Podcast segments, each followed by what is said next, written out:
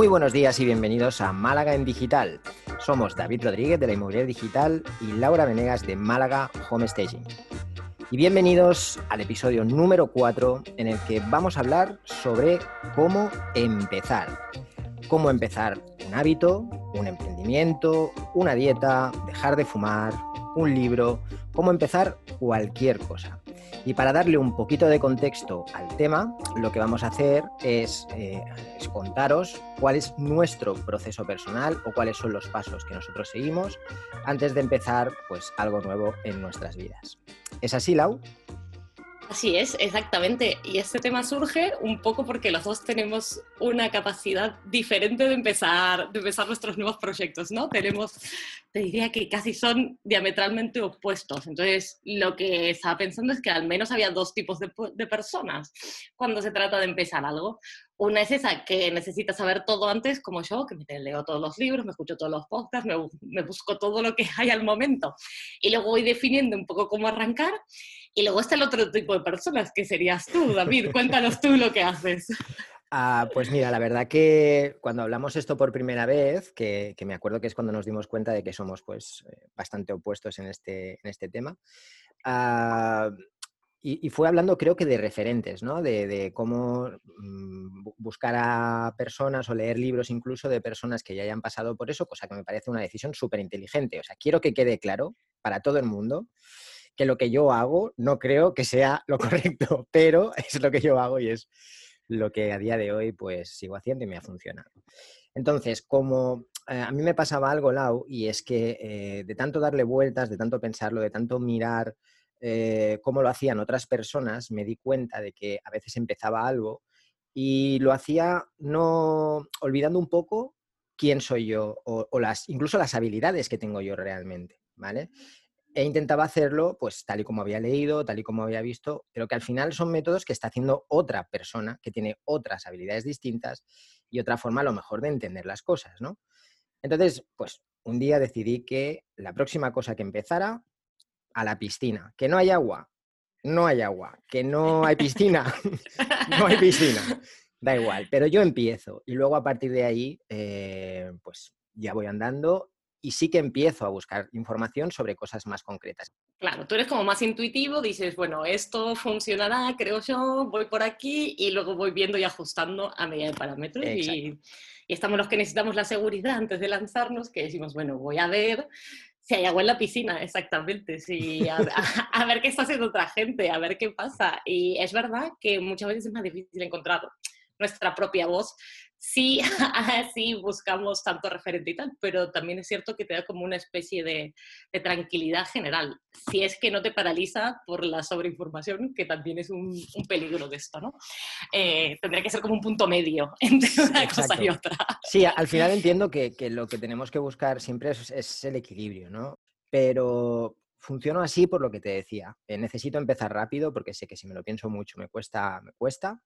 Y sé que una vez estoy metido, no sé si por orgullo, si por ya decir mira, ya hasta el final, eh, lo que sea, eh, pues ya no me cuesta tanto continuar. ¿no? Entonces creo que cada persona tiene que eh, buscar su fórmula y que cada persona que leemos en un libro que ya lo ha hecho, también lo ha hecho un poco siguiendo su propia fórmula. Entonces no lo podemos tomar como el único método o el mejor método nunca.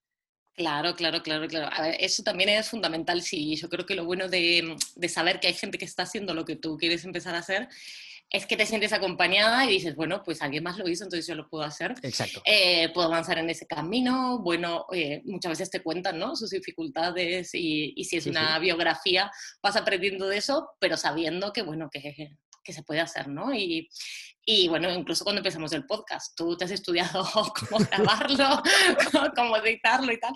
O sea que además de tener la decisión, pues siempre algo, algo hay que revisar. ¿no? Claro, hay, algunas cosas, por ejemplo, si, si, vas a empezar a conducir, pues no es recomendable que te subas en un coche y le des a la llave. O sea, sería interesante ¿no? que antes al menos entendieras dónde está el freno, dónde está el embrague, etcétera. Eh, siempre hay unos básicos, ¿no? Antes de, por ejemplo, antes de empezar en marketing digital, cuando yo estudié por primera vez esto, que fue ya hace bastantes años, que de hecho hoy lo cuento en el blog, como fue un poco el proceso, pero la... Sí, he metido aquí una cuña... Muy bien, muy de... bien ahí. Em, cuando empecé a estudiar, pues prácticamente todo el mundo decía, oye, pues mira, te tienes que especializar, tienes que buscar algo. Y claro, yo pensaba, pero ¿cómo me voy a especializar si no tengo ni idea de esto? No, no sé lo que me gusta, ¿no? Entonces, tiré por el camino recto, la cosa más genérica del mundo posible, ¿vale? Y una vez allí ya vería hacia qué camino voy, qué, o sea, qué, qué, puerta es la que, la que abro primero o, dónde pongo el foco, ¿no? Pero si yo hubiera empezado a estudiar antes de empezar lo que es el máster general de marketing digital, ¿qué, em, ¿qué disciplinas hay? ¿Cuál es la que mejor se adapta a mí? me pongo a buscar, eh, no sé, libros y tal, no hubiera empezado nunca. Estaría todavía seguramente en esa fase inicial o hubiera empezado mucho más tarde, ¿no? Y tampoco habría ninguna garantía de que tomara la, buena decisión, que para mí eso es fundamental, Es decir, por mucho que preparemos las cosas, nunca hay garantía de que sea la, decisión buena y de hecho, una vez tomada, es imposible saber si hubiéramos tomado otra, eh, si la otra hubiera sido mejor. Sí, exacto. Bueno, para eso es importante el desapego, ¿no? Decir, bueno, me voy a lanzar, quiero que esto vaya bien, lo voy a empezar. Lo mismo si queremos escribir un libro, pues empezar de a poco, un día el índice, un día la introducción, ir haciéndolo. Pero, pero desapegarte, porque si uno ya tengo que escribir un bestseller, pues la presión es casi imposible si cuando empecé yo también con todo esto del home station hubiera dicho, pues yo lo que quiero es una facturación de un millón el primer año, eh, hubiera sido una locura, la, la, presión es casi inaguantable y el miedo al fracaso se tiene que paralizar. Claro. en cambio, si uno empieza, bueno, vamos a ver cómo va esto, eh, vamos a ir aprendiendo sobre el camino, pues vas con otra tranquilidad también, ¿no? Porque al final uno tiene que encontrar su voz y y, ir como se puede, ¿no? Eh, al final es así, cada uno tiene una forma de hablar, de expresarse y, y, de ser. Entonces eso también se tiene que ser muy real, sobre todo hoy con redes sociales uno tiene que ser transparente porque si vamos, si vamos imitando a todo lo que anda por ahí, primero que hay muchas corrientes, entonces cambiaríamos todo el tiempo de, de estrategia y voz y, y segundo que, que, luego se empieza a notar cuando algo es falso, ¿no? Creo que es bastante, es, agotador. evidente. Es agotador. Ser, otra persona o estar fingiendo constantemente es agotador, intentar ser quien no eres, ¿no? Entonces mucho más relajado, mucho más tranquilo, oye, yo soy así, yo me expreso así eh, yo escribo así, si por ejemplo tienes un blog, eh, yo hago las fotos así, si por ejemplo tienes una cuenta de Instagram y, te gusta pues compartir lo que es tu día a día. Yo grabo vídeos así, en mi caso, por ejemplo, que tengo un estilo de, grabación de vídeos pues personal. Muy personal. no vamos a puntuarlo. Pero, pero es como lo hago. ¿No? Intento, sí que es verdad que intento mejorar siempre, intento darle un punto diferente siempre, ¿vale? Eso no, no, no, quiere decir, oye, pues lo hago mal, pues lo voy a hacer mal siempre porque yo lo hago mal. Exacto, no está reñido con la mejora continua y con que vamos a ir avanzando. O sea, ya pienso yo cuando escuchemos nuestro podcast número 50, el avance que habremos tenido, ¿no? Que eso, eso no está reñido nunca.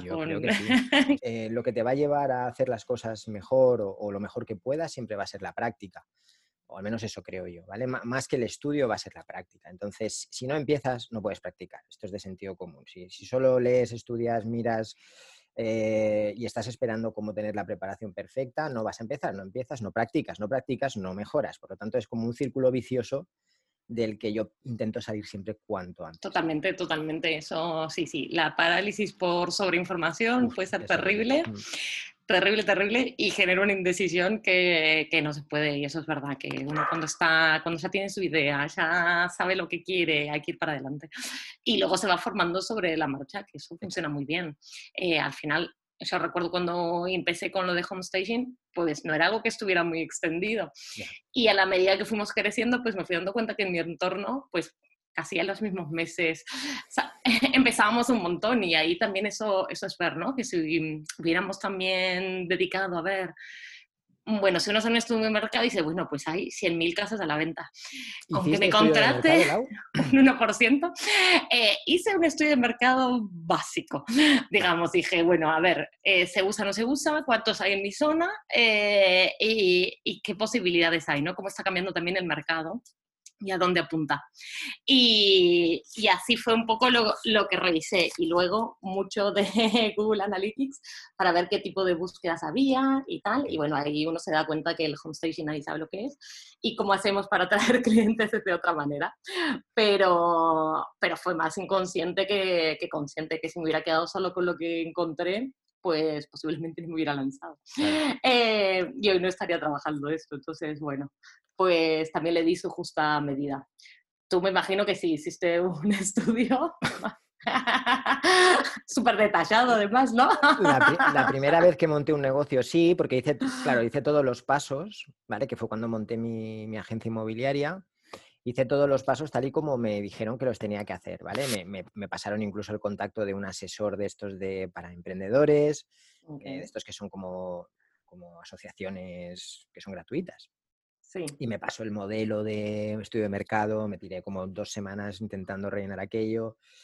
Pero en mi, en mi fuero interno, siempre me ha gustado esta expresión, en mi fuero interno, ¿vale? Veía las preguntas y pensaba, pero ¿cómo carajo voy a saber lo que voy a ganar de aquí a tres años?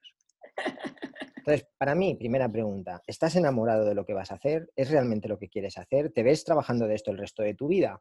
Empieza. ¿Vale? Eh, y poco a poco. Y vemos, exacto, exacto. A ver, yo creo que esto, em, a, mí, a, mí, lo que me gustó de cuando hice el estudio de mercado, entre muy entre comillas, es que digo, bueno, yo ya estaba convencida, ¿no? O sea, no era, no había hecho un DAFO y había dicho, bueno, a ver, ¿a dónde voy a ir aquí? Ya estaba convencida, entonces digo, bueno, a ver, ¿cómo organizo todas estas ideas para que se alineen con algo que, o sea, si quiero vivir de esto, pues nada, tendré que facturar algo, aunque sea, o tendré que trabajar algo. Entonces eso me gustó de, bueno, vamos a ir por aquí y tal. Bueno, yo es que me enamoré del homestage en un día y a las dos semanas ya me estaba formando y a las tres semanas ya había lanzado. Eh, entonces, cuando eso va tan rápido, dices, bueno, en algún momento tengo que parar a ver si realmente hay. Eh, y decir, bueno, nada, me digo, al principio me voy a tirar seis meses educando gente de, de qué es esto, de cómo te puede beneficiar y tal, y luego vendrán los frutos, ¿no? Y, y, al final, eso, para eso te sirve el estudio de mercado, digo, saber cuántas inmobiliarias tengo en la zona, más o menos para ahí. Sí, el, análisis de mercado, ¿no? Más bien. Exacto. Y, y, primero ver si hay público objetivo suficiente, eso pues es interesante, pero claro, luego se me plantea la pregunta, Lau, ¿y si no hay públicos eh, objetivo suficiente, ¿qué pasa? ¿No puedes hacer lo que te gusta? Yo creo que me hubiera, o sea, hubiera manejado los números para, para seguir. O sea, yo creo que al final esto viene con la parte racional de uno. Dice, necesito algo que me diga que sí, que voy por el buen camino. Creo que hay que centrarse más en, intentar buscar algo en lo que realmente te sientas a gusto haciendo y después, oye, si te piden un estudio de mercado, encaja los números. O sea, si, lo, hacen las empresas grandes, que los falsean todos, también podemos nosotros que no se los va a mirar nadie. Exacto, si necesitan financiación, pues ya siempre se puede. siempre se puede hacer algo. Siempre hay alguien que sabe cómo hacerlo al menos. Qué malos consejos damos. No, Muy bien.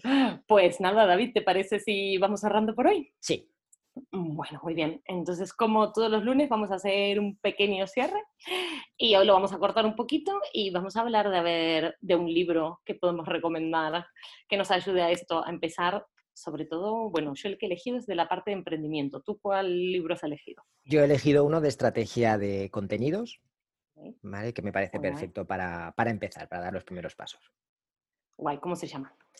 Mira, se llama Estrategias y Marketing de Contenidos. Es de Clara Ávila, ¿vale? Que es una marketera nuestra de aquí.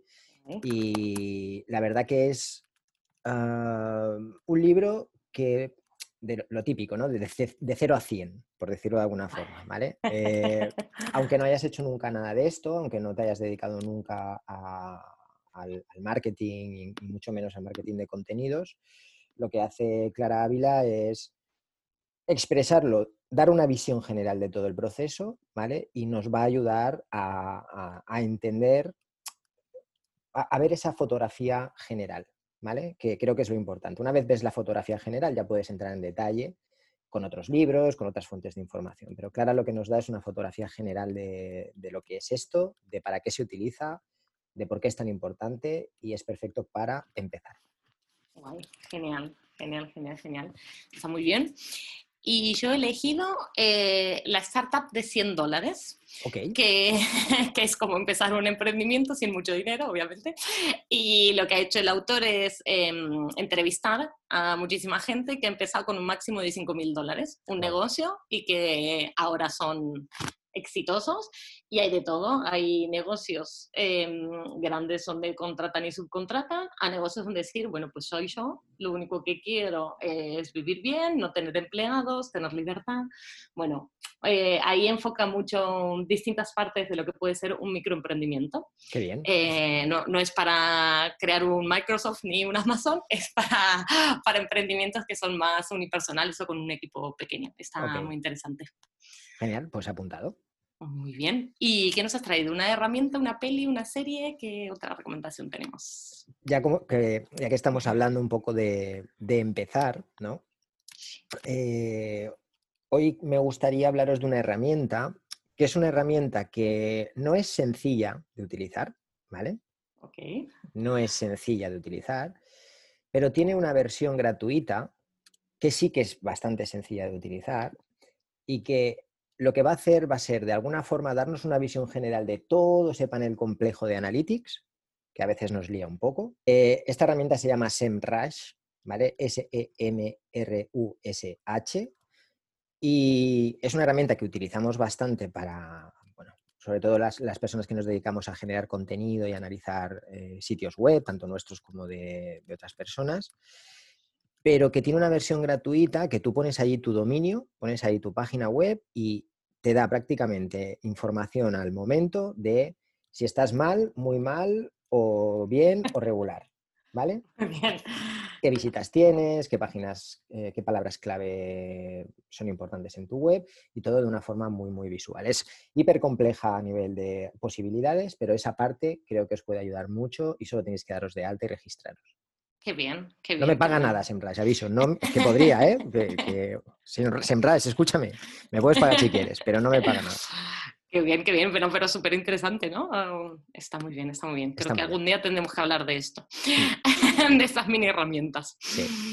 Eh, y sobre lo que voy a recomendar es una serie que se llama Millonario Encubierto en español o Secret Billionaire en inglés, que es una especie de reality y que no va tanto sobre el dinero, sino con una persona que ya hizo un camino, es una persona que es un billonario, que dice voy a empezar de cero, entonces voy a hacer un reto que es que me van a soltar en un pueblo que yo no sé cuál es, solamente con 100 dólares y al cabo de un mes o tres meses creo que era, eh, si mal no recuerdo, tiene que crear un negocio que esté valorado en un millón de dólares. Uh.